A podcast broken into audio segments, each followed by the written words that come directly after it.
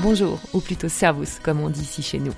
Vous écoutez Dessine-moi Munich, le podcast pour les francophones et francophiles installés ou qui projettent de s'installer dans la capitale bavaroise. Je suis Hélène Cunet, fondatrice et dirigeante de l'agence de relocation et de coaching du même nom. Mon métier et surtout ma mission et ma passion, tout mettre en œuvre pour que vous soyez chez vous, ici, à Munich.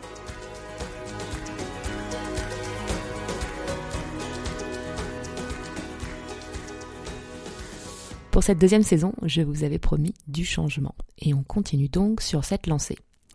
Après un intermède rock, fin août, septembre et la rentrée sont arrivés. Nombre d'entre vous viennent de s'installer dans la capitale et je sais combien ces premières semaines peuvent être difficiles, surtout d'un point de vue administratif. C'est pourquoi, pour vous aider, j'ai un cadeau pour vous. Un guide gratuit dans lequel je vous explique les démarches essentielles à effectuer à votre arrivée pas à pas. Pour le recevoir, c'est très simple, il suffit de vous inscrire sur le site dessine-moi Munich tout attaché.com et vous le recevrez par email. Enfin, si vous avez besoin d'inspiration, c'est maintenant avec le nouvel épisode.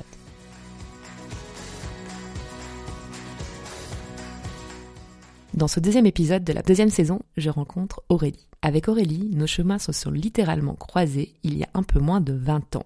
Nous avons partagé les mêmes couloirs d'un lycée parisien et fait les mêmes études, sans jamais pour autant nous rencontrer ni faire connaissance. Il a fallu attendre ma rencontre avec Marie-Charlotte pour que l'idée commence à germer. J'ai entendu parler d'Aurélie pour la première fois via son premier roman, Vous reprendrez bien un petit chou, et c'est aussi la mention de ce roman qui a conduit à concrétiser notre rencontre. Contrairement à l'habitude, je ne vais pas vous faire de résumé de l'épisode, car ce dernier est extrêmement riche et je préfère limiter cette introduction. Quelques mots clés cependant. Vie parisienne, Shanghai, job de rêve, working mom, Amazon, amour maternel, Munich, roman, Louis Vuitton, auto-édition. Un inventaire à l'après-vert en guise d'amuse-bouche pour vous présenter un témoignage inspirant, généreux et profondément authentique. Aurélie est une femme ambitieuse et courageuse qui fait des choix volontaires, sait tirer profit des situations même difficiles pour rebondir et se réinventer, et qui suit son cœur et sa passion. Elle nous montre à travers son expérience que l'expatriation peut être le moment opportun pour se découvrir, tenter de nouvelles choses et trouver un nouveau rôle tout aussi épanouissant que le précédent. J'espère de tout mon cœur qu'il donnera non à nombre d'entre vous du courage et des idées. Bonjour Aurélie. Bonjour Hélène. Merci euh, d'avoir euh, répondu présente à mon invitation. Ah non, merci de m'avoir invitée, je suis ravie, très impressionnée. tu es née à Aix-en-Provence Alors ou pas? Je suis née à Aix-en-Provence. Moi, je me suis pas trompée. en 1982. Euh, c'est une ville qui est très chère à mon cœur, que j'aime énormément. J'y ai habité jusqu'à mes 17 ans. Pas exactement, puisque j'ai fait deux ans à Marseille. C'était très loin pour mon lycée. Et je suis partie à Paris en, bah, à 17 ans, euh, où je suis restée donc à 12 ou 14 ans. 14 ans. Voilà. Et euh, Munich, euh, alors peut-être déjà tu rencontres, on en a parlé un petit peu avant, tu rencontres ton, ton mari pendant tes études. Donc, alors je rencontre mon mari, oui, pendant mes études en école de commerce le premier jour. Et vous faites directement une première expatriation voilà, alors pas directement, puisque ça faisait trois ans qu'on se connaissait, euh, quatre ans, qu'on avait déjà décidé euh, de se marier. Donc euh, mon mari a fait la fixette de partir en Chine. Il n'avait jamais mis les pieds en Asie, contrairement à moi pour le coup. Et donc il, est, il a trouvé un, un VIE à Shanghai. Donc on est parti un an et demi à Shanghai. là j'ai travaillé aussi sur place et c'est vrai que ça a été une expérience formidable pour nous. au bout du monde, on n'avait pas d'enfants, donc c'était très facile une telle expatriation. On a mm, beaucoup mm. voyagé tous les deux et on est rentré au bout d'un an et demi en se disant euh, qu'on voulait repartir.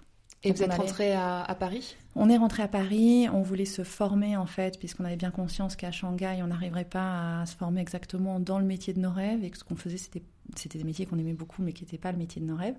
Donc on est rentré, on a retrouvé euh, le métier de nos rêves euh, à Paris, et, euh, mais on savait que à terme, on repartirait. Il y repartir, d'accord. Donc on est resté six ans. Et le métier de tes rêves à Paris, tu peux nous en parler un peu plus?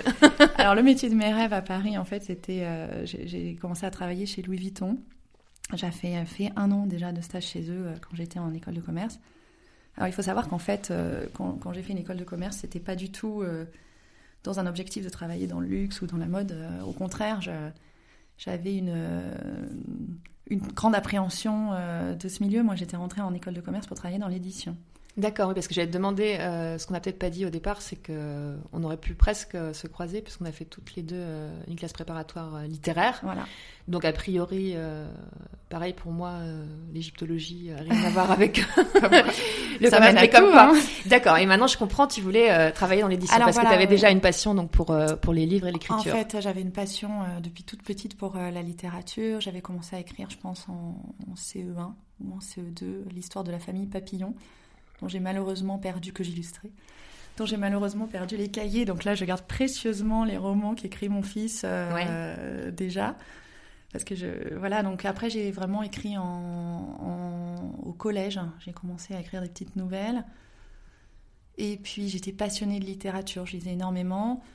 J'ai fait, euh, comme tout le monde à l'époque, parce qu'on m'a un peu euh, forcé la main, j'ai fait euh, un bac scientifique, mais j'avais toujours dit que je voulais faire une des études littéraires. Donc j'ai fait mes trois ans d'études littéraires à Paris, mhm. en prépa. Et là, donc je faisais vraiment latin-grec toute la journée. En plus, j'étais option latin-grec. Et j'étais complètement, complètement déconnectée de la vie réelle. Et là, j'ai eu très peur, en fait. J'imagine que ça fait un choc, ouais. Oui, j'ai eu un gros choc. C'est pour ça que j'ai pas réussi euh, à, faire à franchir le, pas tout de suite, en fait. Donc, en deuxième année, j'ai passé une école de commerce. Et à la surprise générale, en passant latin LV1 et grec LV3, je l'ai eu.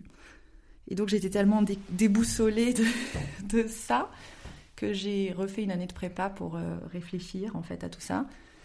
Et puis, au bout d'un an, je me suis rendu compte qu'en fait, euh, j'avais pas envie d'être professeur de latin, même si j'adorais.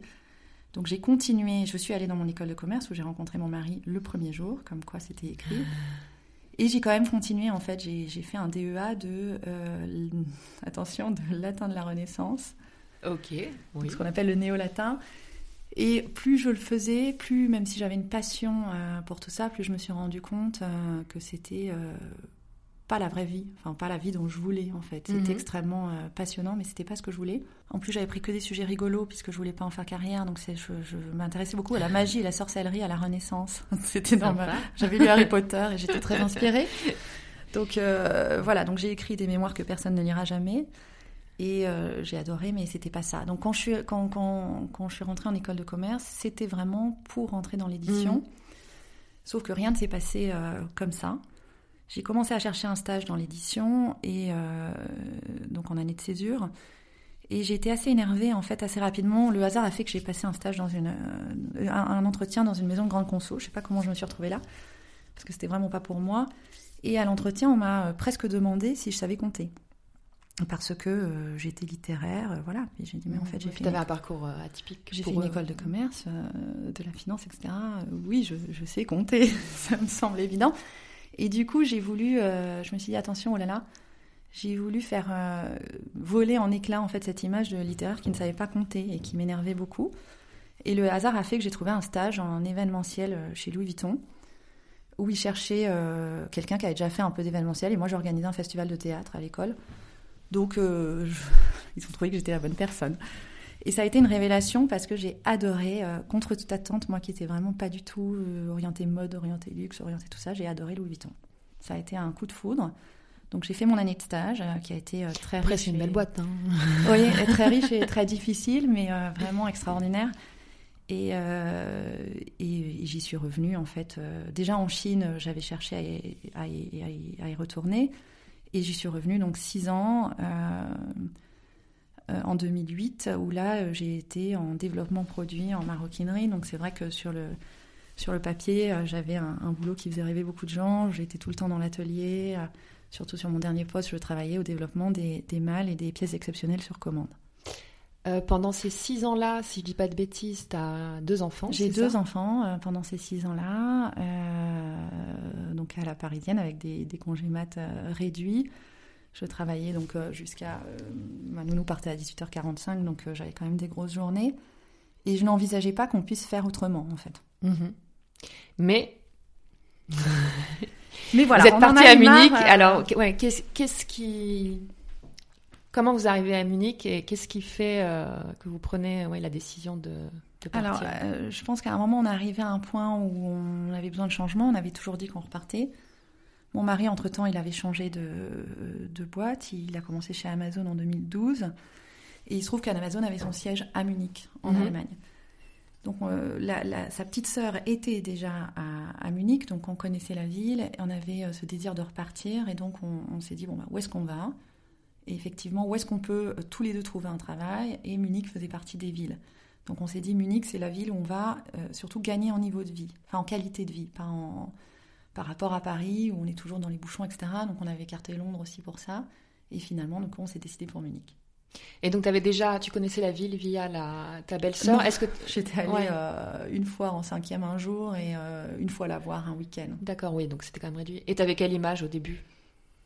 Euh, Très montagne, oui. Puis j'avais quand même entendu dire que c'était très sympa. Ok.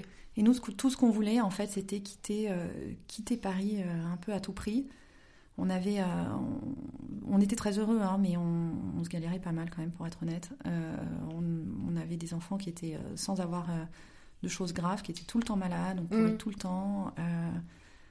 ils sont toujours tout le temps malades et on court toujours tout le temps, mais voilà, c'est pas pareil. Alors, euh, il y a aussi le fait que ni mon mari ni moi, on est parisiens à la base. Mm. Donc, moi, mm. j'ai grandi dans une ville, euh, une vraie ville, mais euh, qui est une petite ville quand même. Oui, et puis bon, Aix, c'est pareil. Avec une qualité de vie mm. à Aix qui est incroyable. Mon mari, il a beaucoup bougé, il déménageait tous les deux ans, mais voilà, on n'était pas parisiens. J'ai adoré, j'ai vécu dans le 5e arrondissement. Paris est une ville fantastique pour les étudiants, même si, bon, en prépa, j'en ai pas beaucoup profité. Euh, voilà, mais j'avais pas envie en fait que mes enfants grandissent à Paris. Hum, hum.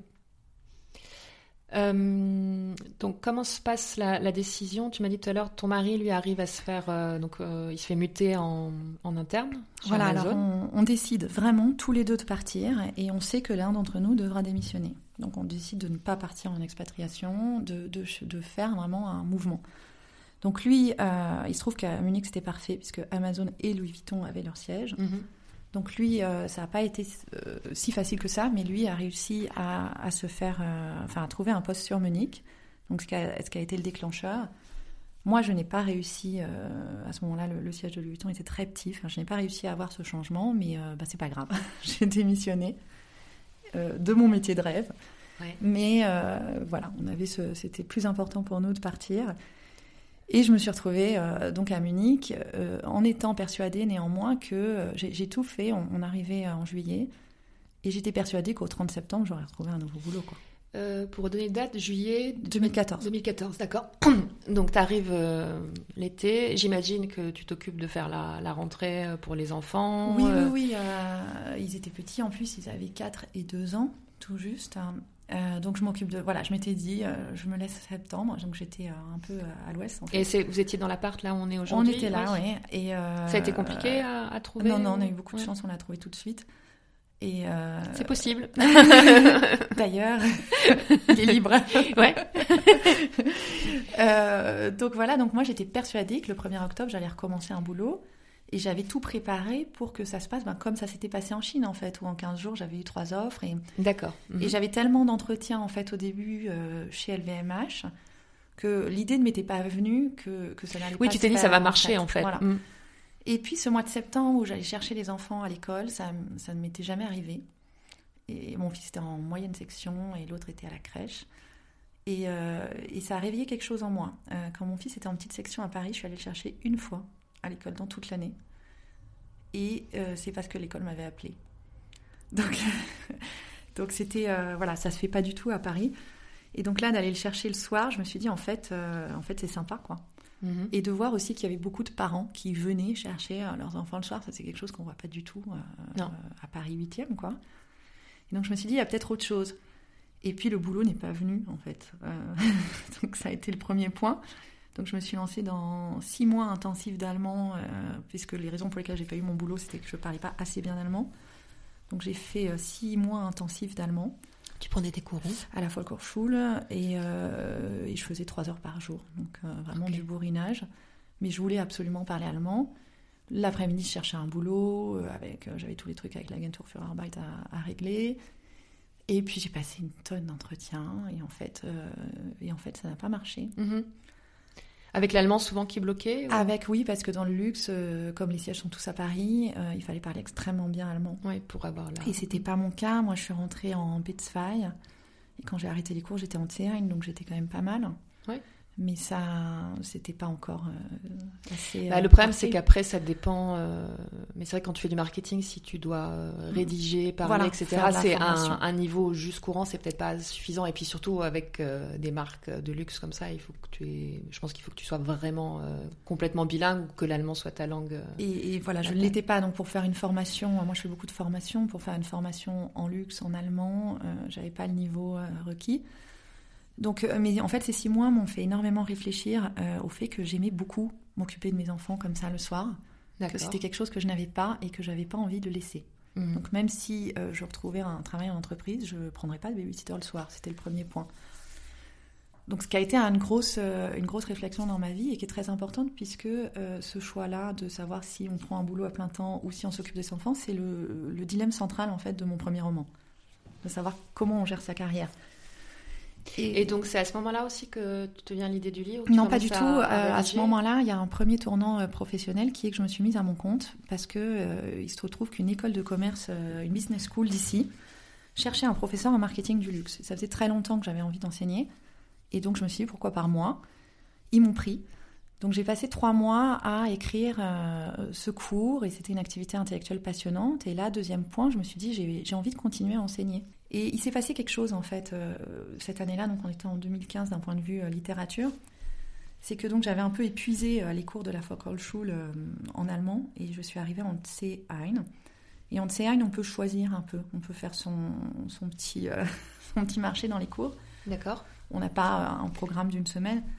Et là, j'avais un cours de d'écriture créative en allemand. Je me suis dit, qu'est-ce que c'est, mon Dieu Mais j'en pouvais tellement plus du cahier d'allemand avec les exercices que j'ai pris ça. Et alors, on s'est retrouvés, je me suis retrouvée dans une salle, on était 12 avec euh, des espèces de poètes fous qui, qui s'extasiaient dès qu'on écrivait une ligne euh, en allemand. Alors je pensais que j'étais incapable d'écrire quoi que ce soit en allemand. Elle nous donnait un sujet et puis on avait euh, 10 minutes pour écrire euh, en cherchant dans le dictionnaire, donc ça devait être truffé de fautes. Et là, en fait, ça faisait 10 ans que j'avais euh, rien écrit. Mon dernier texte datait de la prépa.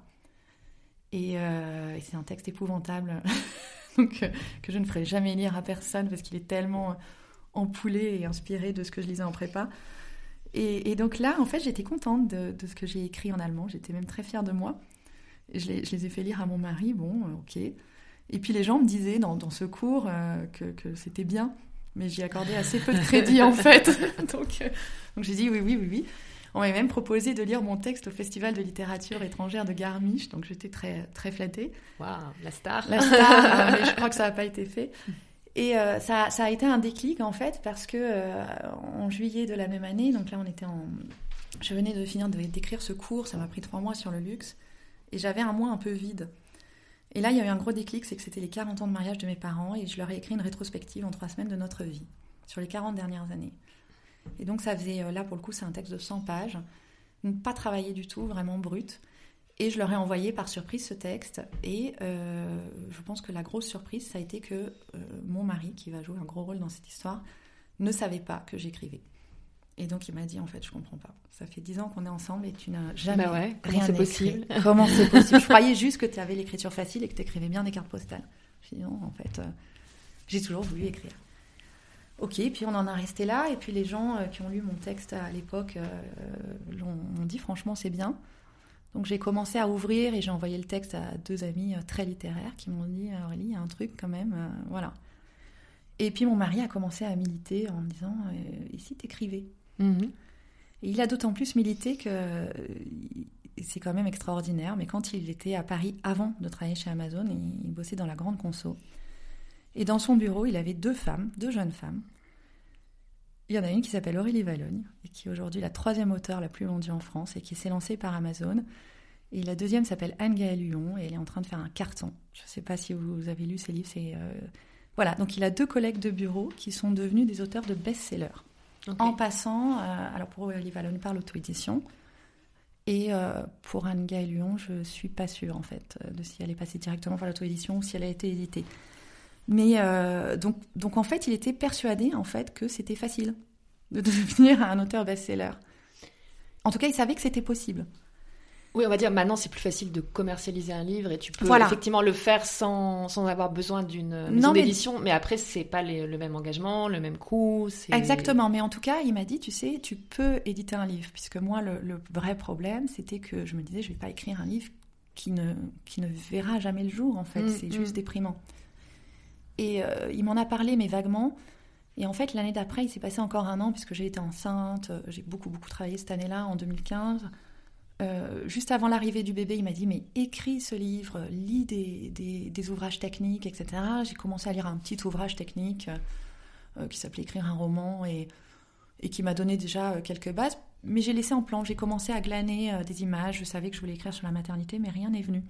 Et donc j'arrivais pas à le, formaliser, donc en fait, là c'était en février 2016, j'étais très enceinte, et puis après j'ai arrêté, le bébé, le bébé est venu. Voilà, et puis euh, le projet a, est resté dans l'oubli pendant encore au moins un an. Parce qu'en septembre, j'ai recommencé à travailler en freelance. J'ai eu beaucoup de travail euh, cette année-là. Et il s'est passé en fait euh, oui, plus d'un an, puisque j'ai commencé à écrire ce livre en septembre 2017. Donc plus d'un an, un an presque un an et demi après la naissance de mon fils. J'avais énormément travaillé en conseil cette année-là. J'étais contente parce que je m'étais fixé un chiffre d'affaires pour ma première année de consultante euh, et je l'avais atteint en juillet. Et donc euh, là, ça a été encore euh, mon mari qui m'a dit c'est peut-être l'unique occasion de ta vie que tu as d'écrire ce livre, donc écris-le. Et il m'a montré Amazon KDP. Il venait de faire un livre sur Amazon KDP pour quelqu'un d'autre en fait. Donc j'ai vu que c'était extrêmement facile en fait. De... J'étais pas obligée d'avoir un éditeur pour que mon livre soit lu. Et c'était euh, vraiment le, critère. Ah, tu dis c'est extrêmement facile, oui, après il faut quand même écrire le livre. Alors oui, non, mais euh, publier le livre c'était facile en fait. Oui, oui, mais. Et donc après, euh, ça a été un peu un pari fou. Et c'était donc j'ai commencé en septembre, il a été édité le en décembre, donc ça a été très rapide en fait. Ok, ouais, c'est allé super Le deuxième est allé beaucoup, mais j'ai fait que ça. Hein. Enfin, je faisais 6 euh, heures de cours par semaine. Ouais, et donc comment ça se passe? Donc tu te fixes l'objectif, tu te dis voilà, je me donne euh, trois mois pour euh, écrire le livre, et tu disais là que tu n'avais pas encore l'idée de ce que tu voulais écrire, tout. Alors j'avais lu un livre, un petit livre de méthode en fait, mhm. tout simple, mais qui m'a de Anaël Verdier, donc écrire un roman, qui m'a quand même donné une petite méthodologie et que j'ai suivie. Après, euh, ça reste un premier roman. Euh, je l'aime beaucoup, euh, mais aujourd'hui, mon deuxième roman sera beaucoup plus retravaillé. Et, je me suis dit, voilà, on va essayer de le faire en, quatre mois, mais de manière très rigoureuse. J'avais lu qu'il fallait beaucoup de rigueur. Mm, mm. Et donc, je l'ai fait tous les jours, bah, sauf les 6 heures de cours par semaine que je donnais. Et, c'était un tel challenge, en fait, que, que je me suis enfermée pendant deux mois et je n'osais en parler à personne, même pas à ma famille. Parce que je me disais, alors déjà que euh, quand je dis aux gens, alors dans un dîner d'expatriés, quand on dit aux gens qu'on est consultant, généralement ils traduisent par tu fais rien à la maison. C'est vrai. Donc, c'est juste un joli quand t'es à, ton, ou à ton compte, voilà. tu dis oui, bon, ok. Alors, je me disais, bon, déjà, personne me prenait au sérieux. Si j'arrive en disant que j'écris un roman, non, mais là, ça va être euh, la totale. Plus personne me prendra jamais au sérieux. Non, non, parce qu'on dirait, effectivement, elle fait, vraiment, rien. en fait, c'est bien ce qu'on disait. Et, euh, et, du coup, j'en ai même pas parlé à mes parents, à ma famille. Euh, je les ai pas appelés euh, à cette période-là parce que je Mais pas progrès, ton mari était au courant pour une Mais Mon mari était au courant et, et en fait, c'est lui qui qui cravachait derrière pour que j'écrive ce livre depuis le début. Et même, il suivait tout puisque j'avais fait une première. En plus, donc j'ai écrit une première version assez rapidement, en un mois et demi. Donc j'étais très fière. Et là, j'ai fait un petit collège de lecteurs dans lequel il y a beaucoup de munichois dont certains sont portés volontaires. Il y avait dix personnes qui l'ont relu. Et ça a été une première douche froide. Et des personnes que tu connaissais, là, pour le coup euh, Oui, oui, c'était que des personnes que je connaissais, mais certains s'étaient portés volontaires quand j'ai fini par accepter euh, de, parler de ça. Et ils ont joué un rôle, euh, leur rôle à la perfection, parce que c'est pas évident quand c'est des amis de dire, écoute, mm. il y a un truc qui cloche. D'avoir un feedback objectif, D'avoir un feedback objectif. Et, et ils l'ont fait sans, sans peur, euh, sans peur de, de, te de, me blesser, oui. J'ai eu une semaine hein, pour digérer avec le sourire. Euh. Parce que ouais, les retours étaient euh, quand même assez. bah, ils ont fait un rôle de critique en fait. C'était ce dont j'avais besoin. il y en a, il y a quelqu'un qui se reconnaîtra qui m'a dit c'est très joli, mais c'est pas un roman. C'est juste une succession de, de, scènes en fait. Donc il faut en faire un roman. Et donc là, comme je m'étais précipitée sur ce roman sans prendre la peine de faire un plan, en fait j'ai dû tout pilonner. J'ai dû tout recommencer. Et le mois de novembre, ça a été atroce. J'ai fait x2 sur la taille de mon livre parce que j'ai, pour chaque scène existante, j'en ai rajouté une. J'ai dû tout changer, tout restructurer. Et je suis arrivée avec Zang, en fait, au bout, en me disant de toute façon, là, je peux pas, on était en décembre, je peux pas faire plus que ça. Mais tu avais quand même gardé la, la, trame de ton histoire, tu vas pas tout refait Non, j'ai euh, gardé toutes les scènes, mais alors tout a été changé. Et surtout, euh, en termes de contenu, il y avait quelque chose d'important, c'est que j'avais écarté, euh, j'avais parlé de ces, je t'ai parlé tout à l'heure de ces moments euh, de maternité tristes dont je ne voulais pas parler, et que j'avais écarté, et en fait, j'ai pas réussi à les écarter, ils sont revenus. Et c'est aujourd'hui, ils font partie des scènes fortes de, ce mmh. livre-là, qui était basé sur des histoires, une histoire qui est, qui est arrivée autour de moi, très proche, et que j'avais envie de raconter. Et donc là, on est arrivé au moment où mon, mari euh, voulait tellement que j'arrive au bout du projet qu'il m'avait déjà fait lancer la couverture, etc. Il a eu raison. Euh, donc j'insiste euh, sur la couverture puisque c'est une illustratrice munichoise, mm, mm. bien connue, je pense, Hélène Badeau, qui a fait la couverture, qui est une amie aussi. Et j'avais, depuis le début, je voulais que ce soit elle euh, qui fasse cette couverture, mais le problème, c'est que comme je n'osais en parler à personne, je n'osais pas lui demander. Mmh, mmh. Bah et euh, évidemment, elle ne s'est pas moquée de moi, en fait, quand je lui ai passé la commande. Et elle a fait exactement euh, le type de dessin que je voulais. Mais c'était presque un, un, coming out littéraire d'oser dire j'écris un roman. J'avais vraiment peur que tout le monde se moque de moi. Et donc réécriture. Et là, la deuxième version, tu, tu la publies directement Tu l'as fait relire à, nouveau Je l'ai fait relire à cinq personnes cette fois-ci, deux qui l'avaient déjà lu et trois qui ne l'avaient pas lu. Et cette fois-ci, je n'ai choisi que des femmes, euh, contrairement à la première version, parce que euh, je pensais quand même que c'était un livre euh, qui allait plaire beaucoup aux femmes. On pourra revenir là-dessus parce que ça a été la grosse surprise du, du, livre. Et j'étais exempte. J'ai dit de toute façon, je ne peux pas aller au-delà de ça. C'est trop, euh, ça, a été trop de souffrance de le, de le repilonner. Je, faisais 7 euh, heures par jour à un moment, je faisais plus que ça. Et l'écriture, contrairement au boulot, c'est euh, c'est complètement obsessionnel en fait. Oui. C'est-à-dire qu'on se réveille la nuit pour, pour écrire des choses. Enfin, on y pense tout le temps. Quand j'allais chercher les enfants à l'école, j'étais à côté de la plaque. Donc pour le deuxième, j'ai fait de manière très différente. Je faisais 4 heures le matin et ensuite 2 heures de pause pour, pour être là en fait quand, quand je venais les chercher. Et donc là, c'est le moment est arrivé. Le livre était fini. On était, le, on était début décembre. J'avais rien préparé en fait. Et donc euh, là, je me suis dit, je vais jamais oser le mettre en ligne. Je vais jamais oser le vendre à qui que ce soit. Parce avec un pseudo, sinon. Surtout qu'à la fin, bah, j'ai déjà un pseudo parce qu'à l'école, on ne me connaît pas sous ce nom-là, mais il y a ma photo au dos du livre quand même. Donc, euh, euh, et donc, je, me disais, j'arriverai jamais à le vendre. Et là, bon, le livre était en ligne. Et j'ai fait une annonce euh, juste à ma famille en disant mon, mon, livre est en ligne. Et mon frère a balancé le truc sur Facebook. et du coup, les ventes ont commencé. Et donc la machine était lancée. Et euh, été très très stressée pendant euh, trois nuits. Je dormais plus parce que plein de mamans de l'école que je ne connaissais pas ou que je connaissais juste en les croisant le matin m'ont dit j'ai acheté ton livre. Je me suis dit mais c'est la catastrophe. Que vont-elles penser si elles n'aiment pas Et excuse-moi, le... comment ça se passe? Parce que je ne connais pas exactement le, système euh, Amazon. Donc euh, tu peux, j'imagine, commander la version euh, Kindle, enfin en ligne. Moi, c'est ce que j'ai. Et après, si tu veux le livre en papier, il imprime.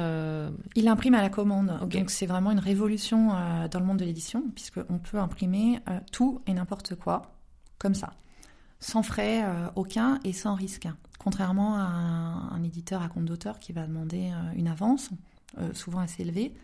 Alors après, il n'y a pas que Amazon hein, euh, qui, fait ça, il y a Librinova, il y en a plusieurs qui proposent différents types de services, mais aujourd'hui, il y a une vraie plateforme dans l'auto-édition qui est en train de bouleverser complètement toutes les règles de l'édition.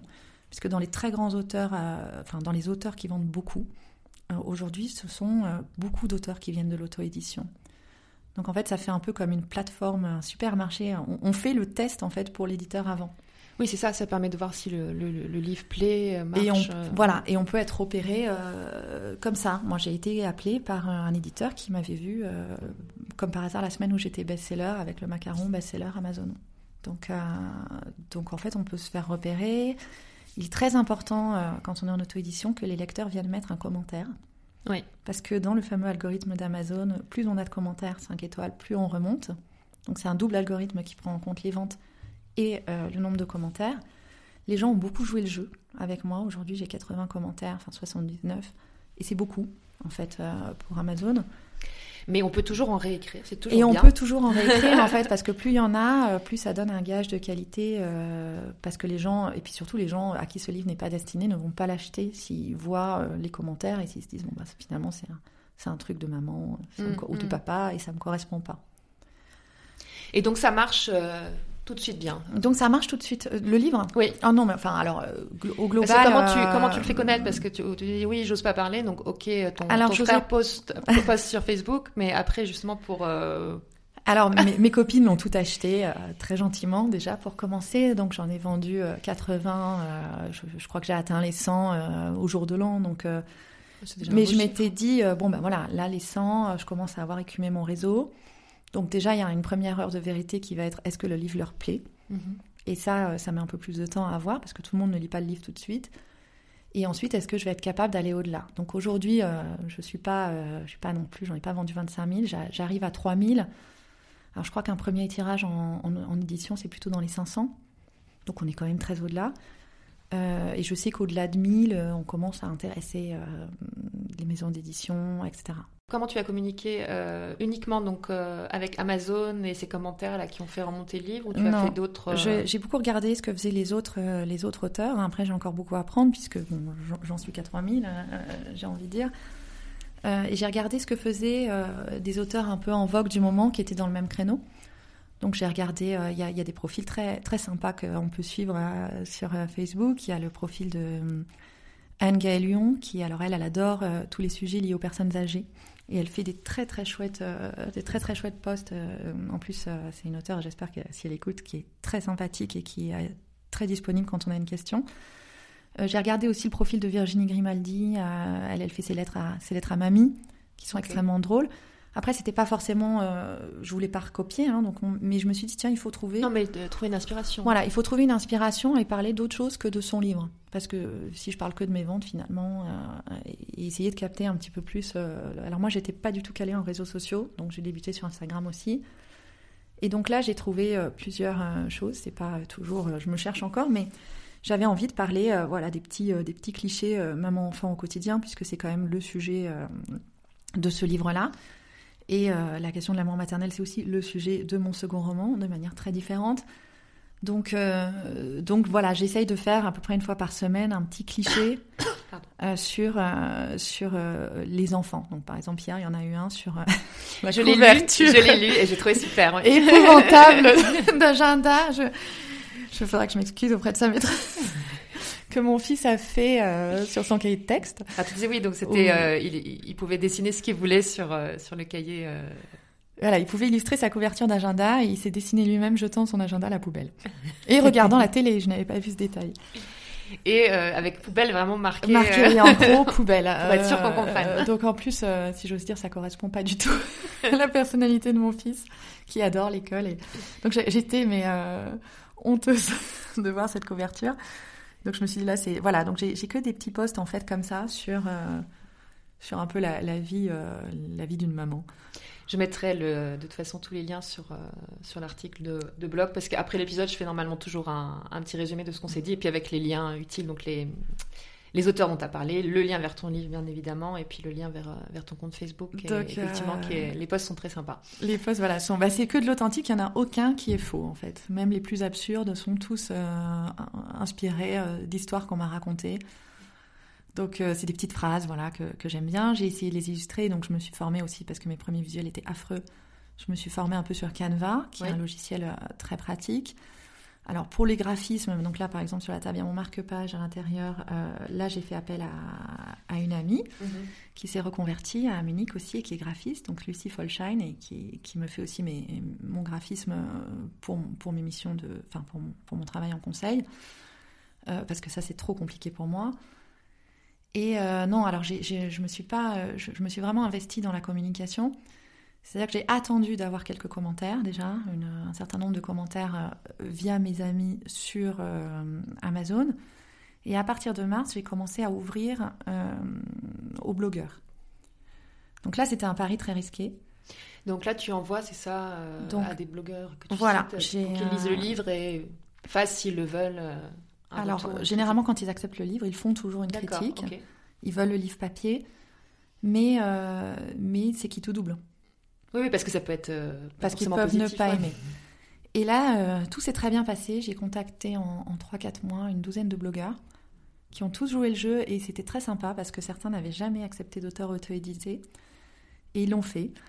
Et, euh, et je n'ai eu que des très bonnes critiques. Donc ça a été euh, un petit boost aussi, ça m'a donné beaucoup de crédibilité euh, littéraire, notamment après pour contacter des éditeurs.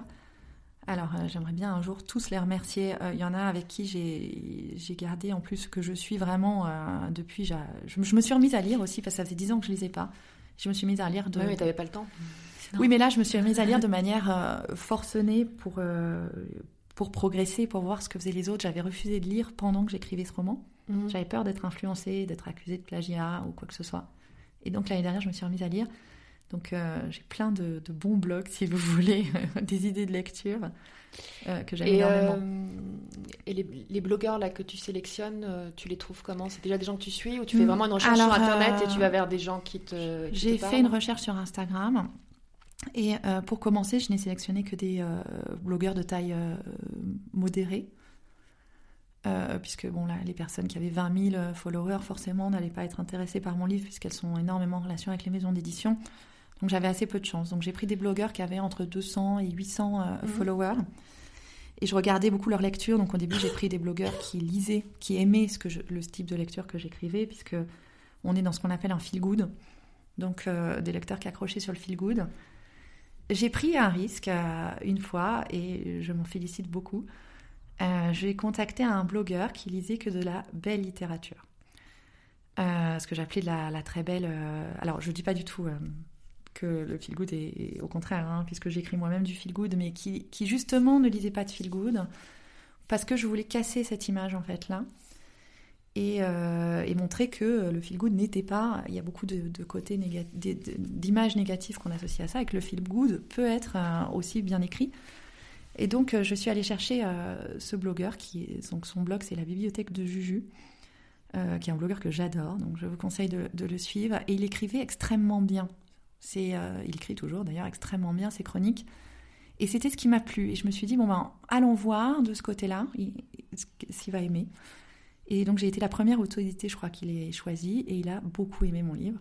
Il a fait une très belle chronique euh, qui m'a profondément touchée. Depuis, c'est un blogueur qui a énormément euh, grossi en nombre de followers. Il est partout et, euh, on est toujours en contact. Donc voilà, il y a eu beaucoup de belles histoires et de belles rencontres.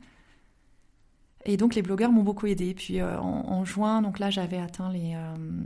bon, je continuais à grossir mollement, mais j'avais dépassé J'étais à 600-700, donc je pensais que j'allais atteindre mon max en fait rapidement. Mais mon livre continuait à, vivoter euh, tout seul, et donc en, septembre, j'ai commencé à l'envoyer à des maisons d'édition. D'accord, ok. Il y a une éditrice qui, qui, a, qui a réagi. Et euh, alors, je ne peux pas rentrer dans. Euh, voilà, mais c'est une personne qui, qui m'a soutenue, et sans elle, rien ne serait arrivé de, pour mon second roman. Et donc, qui a, qui a souhaité me rencontrer. Et donc, euh, elle m'a dit, je pense qu'il faut votre livre a un potentiel, mais il faut le retravailler. Et là, je lui ai dit, en fait, je pense que je pense qu'il vaut mieux que j'écrive un autre livre, mm. parce que ça va être beaucoup de travail et j'ai bien pris conscience de comment je pouvais euh, arranger les choses. Et puis toi, tu avais envie de passer peut-être à, autre chose, une autre voilà. histoire. Alors, je, je, venais en plus en septembre de lire. Moi, septembre, la période de septembre est toujours euh, assez creuse en fait en conseil, donc j'étais tranquille. Et je venais de lire un livre exceptionnel qui s'appelle L'anatomie du scénario d'un américain qui s'appelle John Jody, euh, qui fait 400 pages sur euh, comment écrire des, scénarios intéressants. Et euh, j'avais passé un mois à le lire en prenant des notes. Et du coup, je m'étais dit que j'allais l'appliquer. Et donc, fin octobre, cette personne me dit bah, Venez me rencontrer en décembre quand vous passez et venez avec vos projets. Tu parles de l'éditrice, là. Oui. Hein et je, je, me suis dit Mais je n'ai pas de projet. J'arrive avec mes projets et du coup j'ai travaillé d'arrache-pied en fait parce que j'avais une vague idée Et je suis arrivée au, rendez-vous avec un, synopsis en, en, en, 60 chapitres. Voilà, j'avais un vrai projet. Donc j'ai beaucoup travaillé. Et c'est ce livre-là. Et euh, le synopsis, c'est quoi? Donc tu as la structure du livre et les, chapitres euh, résumés Alors j'avais 20 pages hein, de synopsis, donc c'est 60 chapitres avec 10 lignes à peu près. Donc tout était très structuré. En fait, j'avais passé tellement de temps à changer ma structure sur mon premier roman que là, j'avais décidé que je n'écrirais une ligne que quand la structure serait parfaite. Donc j'ai passé trois mois en fait sur la structure. Hmm. Et euh, ensuite trois mois euh, d'écriture intensive. Et donc à partir de janvier, j'ai commencé à écrire ce livre. Euh, à partir de cette structure-là, et puis les choses sont intensifiées, je l'ai écrit, je l'ai écrit, je l'ai écrit, je suis passée de 4 à 6, 7 heures par jour, et je l'ai fini en mars, et donc en mars, j'avais un livre prêt à être, à être proposé. Donc euh, les choses ne se sont pas faites exactement euh, comme on les attendait, comme toujours, mais, euh, mais voilà, j'ai eu plusieurs, plusieurs contacts d'éditeurs à ce moment-là. Il y a eu beaucoup de rebondissements. Et, et donc j'ai signé en juillet avec Marabout pour la collection La Belle Étoile, qui est une nouvelle collection très jolie. Donc on a, les, on a les livres sur la table qui sont très colorés très graphiques. Euh, une collection de littérature euh, générale euh, que Marabout relance, puisqu'on les connaît plutôt sur la vie pratique et le polar. Mm, mm. Et, comme m'expliquait la directrice éditoriale de Marabout, en fait, la littérature à l'origine était le cœur de Marabout. Donc ils font un retour à l'origine, mais justement sous le nom de la Belle Étoile, pour, pour peut-être un peu casser ça, j'imagine. ça, je ne sais pas, c'est mon interprétation. Et, et, donc mon livre sortira en, au printemps 2020 dans cette collection. Super. C'est euh, la consécration. Donc sortie euh, printemps 2020, d'accord. Donc on a encore quelques mois à, attendre. On, a encore quelques mois, mais ce qui est intéressant, c'est de voir euh, que mon petit chou, pendant ce temps, il continue son chemin. contre toute attente, en fait, il s'est mis à, se vendre beaucoup. Entre avril mai, là, j'ai commencé à, je suis passée de, on va dire, une petite quinzaine par semaine à 80, 90 par semaine. Mais j'ai envie de dire, c'est une, euh, c'est peut-être un livre super sympa à lire, tu vois, pendant les vacances. Oui, mais il n'est pas. Il faut, il faut, se rappeler qu'il n'est pas connu en fait. Donc euh, les gens, ils viennent euh, par hasard.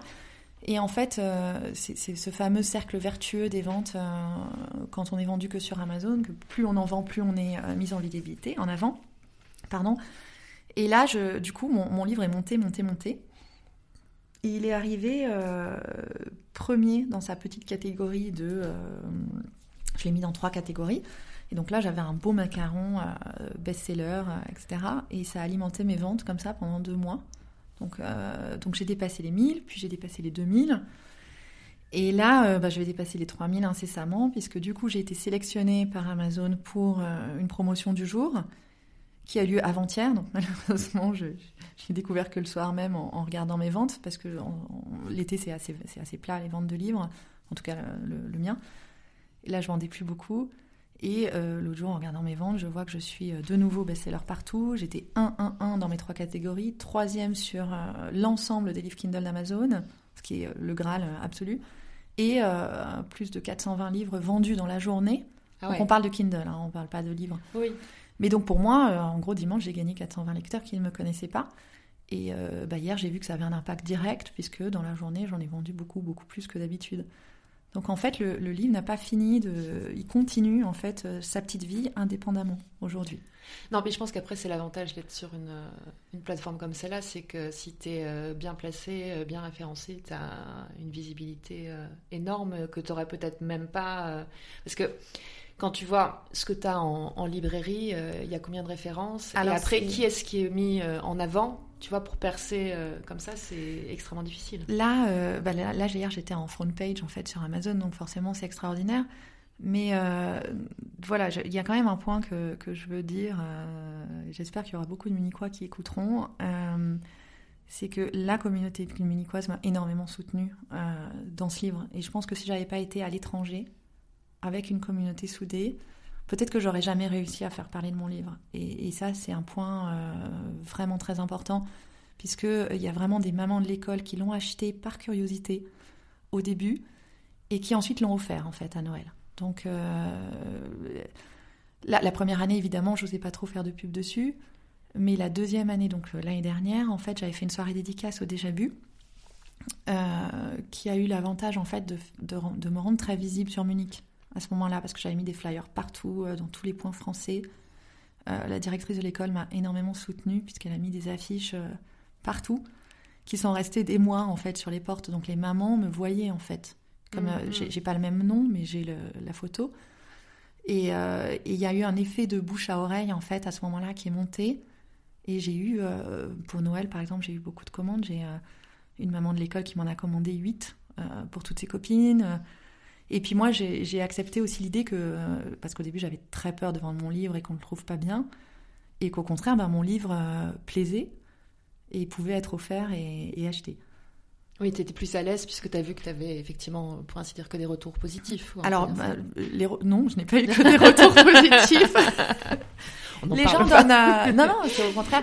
Mon mari me dit que je devrais absolument avoir des retours négatifs sur Amazon pour... Euh, pour que ça fasse vrai. Pour que ça fasse vrai. Alors là, ça y est, j'en ai, euh, j'en ai trois euh, à 3 sur 5, donc ça va. Et puis c'est pas, c'est pas trop grave. Il y en a un qui a dit que c'était gnangnan. Il y en a un qui a dit que c'était pas réaliste. Euh, voilà, donc c'est pas des trucs euh, très graves. Puis c'est trois sur. Non, non, j'ai eu, euh, j'ai reçu des, un mail une fois d'une personne qui m'a dit que mon livre était pas bon. Mais j'avais l'impression qu'elle avait pas lu le livre en fait, parce que c'était un peu décalé quoi. Elle parlait pas des bons personnages. Donc voilà, et puis on apprend aussi à se blinder. Hein. Et puis généralement, je, je vois bien quand, quand quelqu'un, je sais que quelqu'un l'a lu et et euh, je, vois bien, en fait, si la personne me dit rien, généralement, c'est que la personne ne l'a pas lu. Alors après, j'ai euh, n'a pas aimé, mais après, j'ai aussi pris pour principe euh, déjà de ne quasiment jamais l'offrir. pas du tout parce que... alors, je l'ai offert aux personnes qui, qui m'ont aidé dans mon processus de, de, développement. Mais je ne l'offre pas, par exemple, quand je vais à un dîner, parce que je ne veux pas forcer, en fait, les gens à lire mon livre. Ils sont pas obligés, en fait. C'est pas parce que j'ai écrit un livre qu'ils doivent le lire non, non, mais tu as ensuite m'en parler, quoi. As raison, Donc c'est vrai que je l'ai jamais offert à, quelqu'un qui ne me l'aurait pas demandé. Euh, tu peux nous faire le, pitch en deux trois phrases? Je te laisse le faire parce que je trouve que si c'est moi qui le fais euh, en n'ayant pas fini. Euh, Alors, le livre est ce qu'on appelle un roman choral, puisqu'on a cinq personnes qui s'entrecroisent deux femmes, un enfant et trois femmes, puisqu'il y a une jeune fille euh, un enfant et euh, le mari d'une des, héroïnes. Et, donc s'intéresse en fait euh, à la vie des mamans au quotidien, puisqu'on est dans une semaine de ces deux mamans. On déroule vraiment toute la semaine. Quelqu'un d'ailleurs m'a dit c'est pas crédible qu'il se passe autant de choses en une semaine et j'avais envie de lui dire bah je sais pas venez hein, on fait un vie ma vie vous allez voir que j'en ai enlevé beaucoup et, et donc, euh, Julia est une maman euh, de deux enfants. Elle habite à Aix-en-Provence. Euh, elle est très active et, comme toutes les femmes de son âge, elle a 35 ans, se pose la question de, du choix entre continuer sa carrière. Elle a son propre cabinet de conseil en marketing et la possibilité d'avoir un troisième enfant. Et à ce moment-là, évidemment, elle est contactée par une très grande, très prestigieuse maison de lingerie pour, qui lui propose de devenir directrice marketing. Donc elle a un choix de carrière et de vie professionnelle et personnelle à faire euh, dans, ces, dans, cette euh, situation-là. Elle va rencontrer une autre maman de l'école euh, sur laquelle elle a énormément de préjugés, qui elle aussi se pose beaucoup de questions professionnelles. Donc on tourne vraiment sur la gestion, la charge mentale, la gestion de la carrière par les femmes. Il y a un homme qui raconte l'histoire aussi, donc le mari de Julia, qui, qui évidemment travaille de manière très soutenue. Et euh, j'ai vraiment voulu mettre un homme en fait dans ce, dans ce roman et montrer un peu un papa euh, modèle qui va à l'école, etc. Parce que euh, j'avais un peu... tous les sites aujourd'hui sur la maternité, enfin pas tous, mais beaucoup de sites sur la maternité, on a l'impression que voilà, les femmes font tout. Alors c'est vrai qu'on fait beaucoup. Les hommes ne font rien. Et on se plaint tout le temps de ces hommes qui font rien. Et, moi, en arrivant ici, ce qui m'a frappé, c'est de voir tous ces hommes à la sortie de l'école. Mmh. Alors à Paris, je le voyais moins puisque je n'allais pas à la sortie de l'école. Mais euh, de les voir tous là, de voir euh, très investis. Moi, mon mari est très investi, euh, mon frère aussi, mes beaux-frères aussi. je me suis dit, mais c'est pas vrai en fait. Les hommes ne font pas rien. Je veux dire, c'est une question de génération. ça dépend des hommes, mais voilà. Et du coup, j'avais envie de, de montrer un homme comme ça en fait, de réhabiliter en fait les papas modernes qui sont super investis parce que c'est vraiment la question de notre génération, hommes et femmes, de se demander quelle est notre place euh, avec nos enfants. Donc ça, c'était l'un des premiers, l'une des premières choses très importantes pour moi. Et la deuxième chose importante, c'était de montrer aussi que derrière aussi, quand on regarde des, blogs sur la parentalité, on a toujours l'impression que les parents sont épuisés, etc. c'est vrai. Mais il y a aussi beaucoup de, très belles choses. Et je voulais vraiment être du côté de ce qui est beau dans l'amour maternel. Il y a quelqu'un euh, qui a fait un très beau commentaire, alors il se trouve que c'est mon cousin, sur euh, Amazon, mais euh, c'est lui qui a fait le commentaire. C'est un papa de 50 ans et il a dit ce que j'ai aimé dans ce livre, c'est qu'on apprend à revoir l'amour et à le chercher là où il se cache en fait au quotidien et que dans chaque petite chose, finalement, ça pourrait être très beau. Alors ça, c'est la, c'est la maman que j'aimerais bien être. Après, la réalité, je suis pas aussi bien que ça. Euh, mais voilà, il y a aussi un, blog qui m'avait inspiré, euh, que je suis, qui s'appelle euh, Les Fabuleuses au foyer, qui m'avait été recommandé d'ailleurs par Marie-Charlotte à l'époque, et qui, qui, justement va montrer, est là pour réhabiliter, pour dire bon, bah, c'est dur, vous vous énervez parfois, mais, vous n'êtes pas parfaite, et puis, puis tant pis, quoi, on est quand même heureuse. Oui, bah, je pense que c'est ça qui est, qui en fait compliqué, c'est si t'essaies, euh, cette vision euh, de la maman parfaite et en fait ça n'existe pas et puis c'est peut-être même mieux de pas être parfaite, tu vois. alors, euh, alors du coup, c'est vrai que ce livre, c'est pas un thriller. Hein. Il n'y a pas une, un suspense et des révélations comme dans un policier. Il y en aura beaucoup plus dans le second. mais en fait, c'est vraiment, je voulais parler de la vie ordinaire des mamans extraordinaires. C'est-à-dire que on, donne toutes beaucoup de nos personnes et, les papas aussi, je le redis au, quotidien. Et c'était ça dont je voulais parler. Donc il y a, y a, des gens à qui ça n'a pas plu, parce que justement ils disaient mais je rêve pas assez dans ton livre. Et il y en a, la majorité quand même des lecteurs m'ont dit en fait j'aime parce que parce que c'est moi en fait. C'est pas une mmh. super, euh, c'est pas un super héros, c'est ma vie. Et, euh, et, du coup j'ai aimé ton livre. Et euh, est-ce que tu peux nous dire euh, un petit peu plus sur le, sur le second Alors non, non rien je du ne peux pas. je ne sais même pas comment il s'appelle en fait. C'est en... Euh, non, et ça va reprendre la même thématique Alors ça, reprend de manière complètement différente la, la, le thème de l'amour maternel, qui est un sujet qui me travaille énormément, pour la simple et bonne raison que avant d'avoir des enfants, je n'étais pas maternelle du tout. Je suis une dernière de famille, j'ai jamais fait de babysitting les bébés ne m'intéressaient pas, euh, c'était pas mon truc. Et euh, je comprends. Euh, voilà. Et, j'avais dit d'ailleurs, c'est ce que dit Julia. D'ailleurs, je crois que c'est écrit, hein, sa première page, la phrase au dos du livre. Jamais, j'ai dit à mon mari, jamais je ne sacrifierai ma carrière à mes enfants. Je pense mm. que c'est une phrase qui m'a marquée puisqu'elle est vraiment au dos du livre. Et, et puis quand mon, mon, fils est arrivé, mon aîné, ça a été, mais en fait, ma vie a été bouleversée. C'est un peu un mièvre de dire ça, mais mais mon rapport à mon travail a changé en fait. Moi qui étais euh, bouffée de stress au quotidien dans mon travail, tout d'un coup je me suis rendu compte qu'en fait c'était pas important du tout. C'est devenu mon activité extrascolaire d'aller travailler. Mhm. mais avec l'arrivée du troisième enfant, ou est-ce que aussi c'est le fait Non, au premier, au premier. Le, premier, d'accord. Dès le premier. Et, euh, et puis cette année-là, donc l'année de naissance de, mon premier enfant, euh, il y a eu donc ces deux événements très tristes autour de moi. Euh, alors c'est des, personnes qui ne sont pas à Munich, hein, donc, euh, personne ne se reconnaîtra. Euh, une personne autour de moi a perdu un enfant à 4 mois après sa naissance et cet enfant avait l'âge de mon fils à moi. Et comme c'est dans le cercle familial élargi, j'y pense souvent. Et, et ça m'a bouleversée parce que je ne pensais pas que c'était possible. Mm. Je me disais ça pourrait arriver à mon fils. Euh, et, ensuite, euh, il y a eu, euh, bon ça, elle sera pas fâchée que je le dise, puisque je, me suis resservie aussi de son histoire dans le roman, ma sœur qui attendait des, jumeaux, et ben, la grossesse s'est arrêtée au milieu. Et là aussi, ça a été un, bouleversement. Et, j'avais envie de, parler de ça aussi. Mmh, mmh. Donc, il y a eu cette année-là avec tout ça qui m'a qui m'a beaucoup, qui m'a fait découvrir en fait ce que c'était l'amour pour un enfant, quoi. Et euh, tu t'organises comment maintenant actuellement tes journées? Parce que j'imagine que ça, ça te prend euh, beaucoup de, de, temps ou tu arrives euh, à jongler avec ton autre activité? Alors en fait, je suis extrêmement chanceuse, tout se passe toujours très bien. Quand j'écris, j'ai pas de mission. Et quand je veux plus écrire, j'ai des missions. Donc pour l'instant, ça s'est toujours très très très bien goupillé.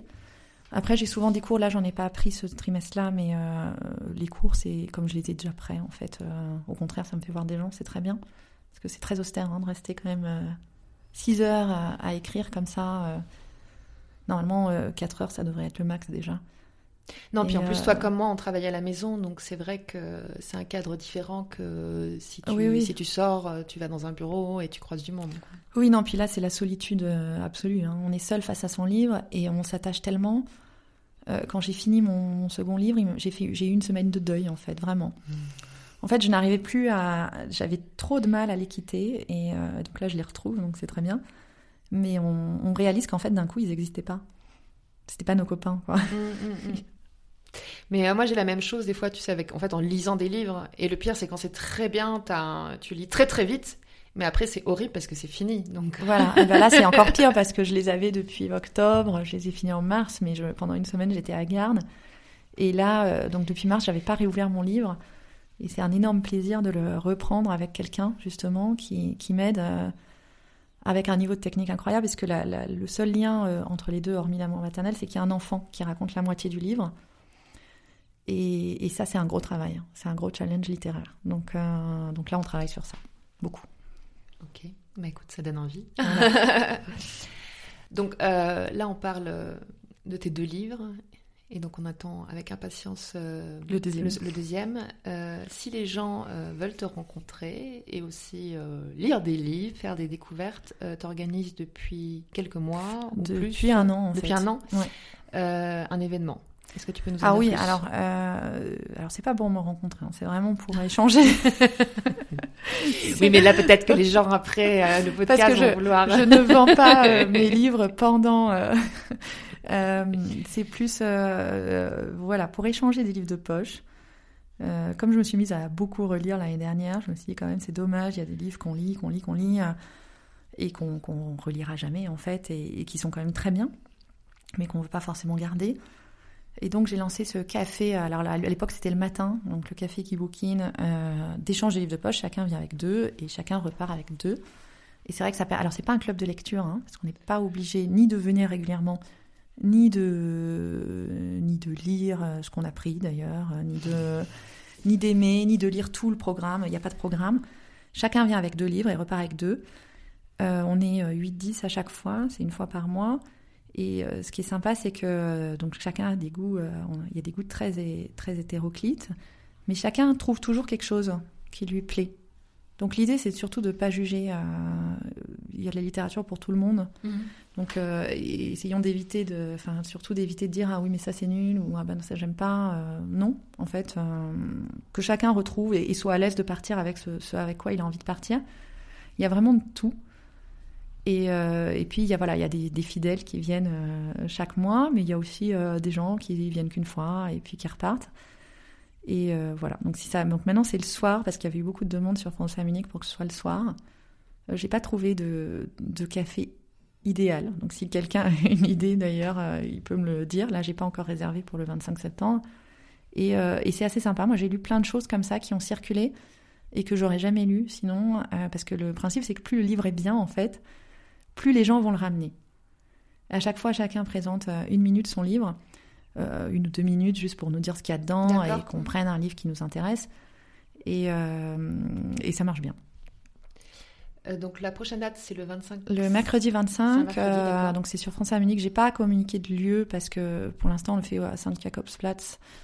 Euh, mais le café est assez bruyant, donc ce serait bien qu'on trouve autre chose. À quelle heure? À 20h30. Ça dure en fonction du nombre de gens, une heure et quart, quoi. Ok. Et puis de toute façon, tu annonceras l'endroit un peu plus tard. oui, oui. Alors c'est, je le mets sur Munich Nana, sur Français à Munich, voilà. Ah, super. Est-ce que tu es prête à passer aux, petites questions rapides ou euh... Question pour un champion. Oui, voilà. Je suis pas sûre de répondre. Top chrono, c'est parti. Euh, quel est le quartier où tu te sens chez toi à Munich? Alors Heidhausen, sans conteste, sans hésitation. Euh, donc on y habite depuis 5 ans. On déménage dans un mois. On va pas très loin. On va juste à Giesing-Bahnhof. Euh, mais voilà, c'est un quartier que j'adore, qui me fait penser, en fait, ça n'a absolument rien à voir, mais je me ressens un peu comme à Aix-en-Provence, avec son petit marché, ses petites ruelles. j'adore. En un peu plus froid. ah, oui, un peu. Mais en fait, à Munich, j'ai découvert que l'hiver existait. Et ça, c'est quelque chose de très beau, l'hiver. Alors, euh, ça va sûrement être à Heidhausen, on va voir. Euh, tes restos préférés? Alors, fais toujours plusieurs euh, catégories. Donc, euh, un resto plutôt pour euh, le soir, pour un dîner en, en amoureux. Alors, nos dîners en amoureux, on les fait systématiquement chez Mitani, qui est le restaurant japonais qui est en bas, dans la rue, qui est euh, sur Hablestrasse, qui est euh, à ses côtés en, en- par les Japonais, en fait, eux-mêmes dans Munich, et qui propose du shabu-shabu. Ok, donc ça, c'est ce que tu nous conseilles de... euh, Bah, je vous le conseille pas parce que sinon j'aurais plus de place, mais euh, qu'il est tout petit et qu'il faut vraiment réserver. Mais euh, oui, vraiment. Alors nous, on adore euh, tout ce qui est cuisine asiatique au sens large, même si comme on habitait en Chine, on n'aime pas dire asiatique, ça veut rien dire. Mais voilà, donc la cuisine japonaise, c'est une cuisine qu'on aime énormément. Euh, cette fois-ci, un resto euh, plutôt une soirée entre copines ou entre amis, quelque chose de... Alors pour une soirée, euh, je ne sais pas. Ou le Pour un midi, peut déjeuner, être, ouais, euh, alors toujours à Heidhausen, il y a le Café Noël qui est sur Metzstrasse, qui est hyper sympa. D'ailleurs, euh, ils sont francophones. Enfin, madame est francophone, monsieur ne l'est pas. Cuisine d'origine algérienne ou tunisienne, je ne suis pas sûre. Est vraiment très bonne. Ils ont une petite terrasse, mais l'intérieur est hyper sympa. Et c'est là que j'ai organisé les premiers euh, cafés Kibukin. Et c'est vraiment mon. Dès que j'ai un rendez-vous avec mes étudiants ou quelque part, je vais là. Super. Et euh, un endroit plutôt où on peut aller euh, avec les enfants? Par exemple, le week-end, si vous voulez aller manger un, midi. euh, Alors, euh, oh, bah, très basiquement, on va beaucoup au Menterschweig, euh, qui est vraiment super. Côté Biergarten, hein, je pense que c'est le, le Biergarten le plus sympa. Et sinon, il y a. hum, Alors là, on, est allé tous les derniers week-ends où il a fait beau, il a fait beau, c'est-à-dire pas le week-end dernier. on est allé à Nordbad à Tutzing, sur Steinberg, où il y a un- une espèce de, de petite buvette, qui, qui, enfin un restaurant, mais restaurant allemand avec les, les, euh, Mhm. les etc. Et un, un club de voile, en fait. Et le lieu est sublime. On a mangé là le soir avec les enfants. euh, c'est incroyable. Ok, super. Donc, euh, une idée pour, euh, pour un week-end où il fait beau? Euh, Il faudra attendre euh, peut-être un petit peu. C'est un, club de voile. Il faudra attendre l'année prochaine. ouais, je pense. Là, les gens auront oublié là, entre je- temps. on n'est pas à Aix-en-Provence, justement. euh. Euh, un lieu coup de cœur pour toi à, à Munich? Alors, euh, je vais dire un lieu absurde. non, mais j'adore Starnberg, j'adore euh, tous les lacs en fait. Sont... Mais vraiment, Starnberg est un lieu de coup de cœur. Il y a un endroit que j'adore, mais vraiment, c'est absurde. Je serais la seule personne à parler de cet endroit. Je vais beaucoup au zoo avec mes enfants. Depuis 4 ans, on a la carte. Et il y a la grande volière extérieure, enfin celle qui est sous la grille, qui est un endroit apaisant. L'été, avec tous ces grands oiseaux qui volent, j'adore cet endroit. Ok. C'est vraiment absurde. Hein Non, non, non. on peut pas aller y passer l'après-midi, mais à chaque fois, je me dis, il faut que je vienne écrire. Là, il y a personne. C'est génial. Peut-être que ça peut être un endroit pour, euh, propice à l'inspiration. Ouais. Euh, 24 heures avec des amis à Munich, qu'est-ce que tu leur, euh, qu'est-ce que tu leur montres? On va au Biergarten, euh, soit à Wienerplatz. euh, Wienerplatz, c'est un endroit que j'adore. Euh, soit au Menterschweig. Euh, généralement, on fait un petit tour euh, dans la ville. On essaye de prendre des vélos, pour, puisque d'ici, en fait, on est sur l'Isard en, en deux minutes. Donc, on, on va remonter l'Isard ou descendre l'Isard à vélo. Ça, c'est vraiment des choses qu'on aime beaucoup, qu'on ne pouvait pas faire à Paris. Et 24 heures à l'extérieur de Munich tu On va au ski. Au ski, ouais. Au ski, à Garmisch. euh, on est beaucoup allé à Garmisch l'année dernière, mais euh, oui, le ski, ça c'est vraiment bien. Ou, euh, ou à la montagne, euh, ou à Steinberg, toujours. Le podcast s'appelle Décide-moi Munich. Et donc, je demande toujours à, à mon invité de résumer, soit avec quelques adjectifs, soit une couleur, soit, je sais pas, une image, un symbole, ce que représente Munich pour eux. Ah, je croyais que ce que représente Dessine-moi Munich, parce que j'avais déjà ma réponse toute Non, faite. justement, voilà, de dessiner ton Munich. euh, voilà, si tu devais dessiner ton Munich, tu le dessinerais euh, comment? Euh, alors, c'est une ville qui est pour moi hyper agréable et du coup j'y mettrais, qui est très festive. J'y mettrais beaucoup de couleurs et de fêtes. Euh, c'est vrai que parfois il fait gris, mais il y a quand même une luminosité euh, les jours de beau temps qu'on n'a pas euh, ailleurs. Alors dans les couleurs euh, fortes pour Munich, euh, c'est pas une couleur, mais il y a le blanc parce que l'hiver, euh, moi la découverte de l'hiver sous la neige, ça a été, euh, c'est quelque chose de magique. C'est vrai que c'est compliqué avec les enfants, mais c'est magique. et le froid, du coup, me gêne beaucoup moins. L'hiver me gêne beaucoup moins. Il y a toute la. Munich est une ville verte, évidemment, puisqu'elle est extrêmement lumineuse et qui devient toute dorée à l'automne. Donc il y a beaucoup de couleurs qui viennent quand je pense à Munich. Et, et, ce doré aussi, c'est l'automne, c'est une saison que j'ai découverte que je ne connaissais pas en fait. À Paris, il n'y a pas beaucoup d'arbres finalement dans les rues. Et euh, à Aix-en-Provence, euh, bah, l'hiver il fait 15 degrés. Hein, donc, euh, Malheureusement. quand, j'appelle ma mère qui me dit qu'il fait 15 et qu'il fait froid, je dis oui, mais moi il fait moins 15. Donc voilà. et puis voilà, je, je décrirais vraiment Munich. Je sais pas, c'est pas une couleur, mais par la fête en fait, en permanence cette convivialité dehors. Il y a toujours quelque chose en fait. Il y a l'Oktoberfest, ensuite on a ces. On, remet ça avec les marchés de Noël euh, mhm. qui, sont pour moi quelque chose de magique. Ensuite, on remet ça avec la Frühlingsfest. On fait toujours quelque chose dehors euh, à faire la fête. Donc ça va faire, euh, ou ça fait 5 ans, ça fait si bien ans, que, que, tu es à Munich.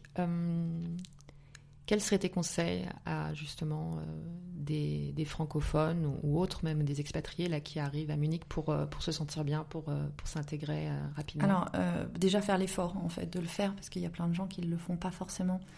Et, et, alors, je vais, je vais donner un conseil qui est très personnel, mais quand j'étais en Chine, on a fait énormément d'efforts pour s'intégrer auprès des Chinois et ça n'a pas marché. Et donc là, on a cherché, en fait, on est toujours les étrangers quoi qu'il arrive. Et donc, euh, je pense qu'il faut passer par les communautés françaises. Il ne faut pas se dire, euh, je vais aller à Munich et, je vais vivre ma vie d'allemand, parce qu'en fait, on ne sera jamais allemand, à moins qu'on ait un conjoint allemand et qu'on parle parfaitement allemand. Donc, il euh, ne faut pas, avoir peur d'être entouré de Français. Et, donc, il y a évidemment l'école française, les communautés françaises. Ça ne veut pas dire qu'on met nos enfants, on met nos enfants où on veut, mais il faut s'intégrer dans cette communauté française. et et c'est très facile quand on prend le temps. Ça peut être les mamans à la sortie de l'école pour un café, mais c'est un, effort de temps. Euh, il y a aussi euh, toute la communauté française autour de l'Église française, qui est quelque chose d'énorme. Euh, il y a tout français à Munich. Enfin, on peut trouver en fait tout ce qu'on veut, mais il faut, il faut y aller. Il ne faut pas se dire je vais être copain avec mes voisins allemands. D'abord, il faut chercher les Français. Et, donc le contact est souvent beaucoup plus. Et après, voilà, dans un second temps, on fera les copains allemands. Mais du coup, c'est vrai que nous ici, on s'est intégrés très très vite grâce à ça. Euh, grâce à l'école, énormément, euh, grâce à euh, l'école. et pourtant, mes enfants étaient à la crèche allemande, hein, donc, mais j'ai gardé beaucoup moins de, de contacts. Et avec l'école, ça va très vite parce que comme on est une communauté d'étrangers, les gens sont très solidaires, les gens sont toujours là s'il y a besoin d'aide, les gens sont très chaleureux, accueillants, ils sont prêts à aider. Et c'est vrai que nous, c'est aussi une des raisons pour laquelle on, on reste à Munich et on n'a pas envie de partir, c'est qu'on a ici un réseau d'amis comme on n'en a jamais eu en fait, puisqu'à Paris tout le monde a sa famille, tout le monde est éclaté et, on n'a pas cette, euh, cette communauté-là. Donc il faut s'intégrer, ça c'est la première chose. Et la deuxième chose, c'est qu'il ne faut pas avoir peur, euh, et là je pense beaucoup aux femmes, puisque c'est souvent les femmes qui laissent tomber leur boulot. Euh, mhm. même dans mon cas, c'était un choix, mais les choses ne se sont pas passées du tout comme je voulais. il ne faut pas avoir peur de... Et puis a priori, dans, dans, dans le tien aussi, tu t'es lancé faut pas avoir peur de, de, se lancer en fait dans des trucs, de se laisser porter et de se lancer dans un truc inconnu. Moi, j'étais anti euh, jamais j'aurais pensé que j'allais euh, me mettre en freelance. C'était pas du tout mon truc. Jamais j'aurais pensé que j'aurais, euh, j'allais écrire un roman. Et finalement, à se retrouver face à la difficulté, j'aurais pu retrouver un boulot tout de suite et repartir sur ma routine. Et le fait que ça ne soit pas passé, j'ai tiré le meilleur de moi parce que je suis allée chercher ce que vraiment d'autres choses. Bah c'est Exactement, enfin, ce que je pense et je partage avec toi, c'est quelque chose que, que, je vois beaucoup, et d'ailleurs c'était euh, c'est une de mes grandes idées euh, avec l'agence, c'est euh, l'expatriation, ça peut être très très mal vécu, et surtout quand tu es une femme qui suit, et si tu retrouves pas du travail, ou, enfin, et il y a beaucoup de gens qui arrivent, et je l'entends, et là j'ai entendu plusieurs fois en disant, je parle pas l'allemand, ou j'ai dû quitter mon travail, et tout de suite ça, ça pèse beaucoup. Et en fait, bon, l'allemand, la langue, euh, ça aide, mais euh, l'expatriation, c'est aussi le moment, comme tu dis, euh, de tenter autre chose, de peut-être se réinterroger sur c'est quoi en fait tes talents, c'est quoi tes vraies envies. Et comme tu le disais, bah, l'opportunité, hop, d'essayer quelque chose que tu aurais peut-être jamais fait si tu étais resté dans ton environnement. Exactement. Et autour de moi, j'ai dans, dans, mes amis proches, j'ai que des personnes justement qui sont allées chercher en fait, quelque chose de différent et qui ont tenté. Donc, bah, je pense que l'exemple le plus emblématique à Munich, même si elle n'est plus là, c'était Marie-Charlotte, justement, mhm. avec, avec la, Mademoiselle Munich. Où elle avait, elle avait monté ce business incroyable en fait et pourtant l'allemand n'était pas la, question en fait elle a, su se servir de ses compétences et, les faire euh, différemment. Mais il n'y a, a, pas qu'elle. Hein. Euh, donc la personne qui m'a fait euh, les marque-pages, justement, elle a changé complètement aussi. Elle est passée, Lucie Folstein, elle est passée dans le graphisme. Et ça marche bien. Il y a toutes les aventures, ben, Dessine-moi Munich, Vivre à Munich aussi. Ils ont, ils ont créé quelque chose à partir de rien. Donc il y en a plein, en fait. J'ai beaucoup d'amis freelance. Non, non, et c'est un euh, message, euh, je pense que c'est un message positif et d'espoir. Et euh, freelance, oui, bah, c'est pas simple, c'est vrai, tous les jours, c'est beaucoup de responsabilités. mais comme tu le disais, en tout cas, moi, ce que j'apprécie, c'est c'est la flexibilité et la liberté. Alors, et oui. que si tu as envie d'être présente pour tes enfants, bah, tu peux être présente. C'est une organisation. Mais... C'est sûr que pour être clair, j'ai pas le même salaire qu'avant. Oui, mais, oui, bon. mais mais c'est pas que bon bah alors tant qu'on peut le faire, et eh ben faisons-le. Euh, et, par contre, avant, j'allais pas, euh, j'étais pas à ce point-là euh, disponible pour mes enfants, et, ça, ça, finalement, ça n'a pas de prix, quoi. Mm, mm. Et tout en faisant que des choses que j'aime, donc et, en bricolant parce que je donne des cours. Il y a eu un moment, j'ai rencontré une coach ici, enfin c'est une maman de l'école, et, en lui racontant ce que je faisais, bon bah j'écris, je fais du conseil, je fais du marketing, je me suis dit mais elle va trouver que je suis complètement désordonnée. Et en fait, non, elle m'a dit, mais laisse-toi porter, en fait. Euh, t'écris des histoires dans tous les cas, dans tes coachs, etc. Laisse-toi juste porter et tu verras que quelque chose euh, va en sortir, quoi. Donc, euh, voilà, faut juste...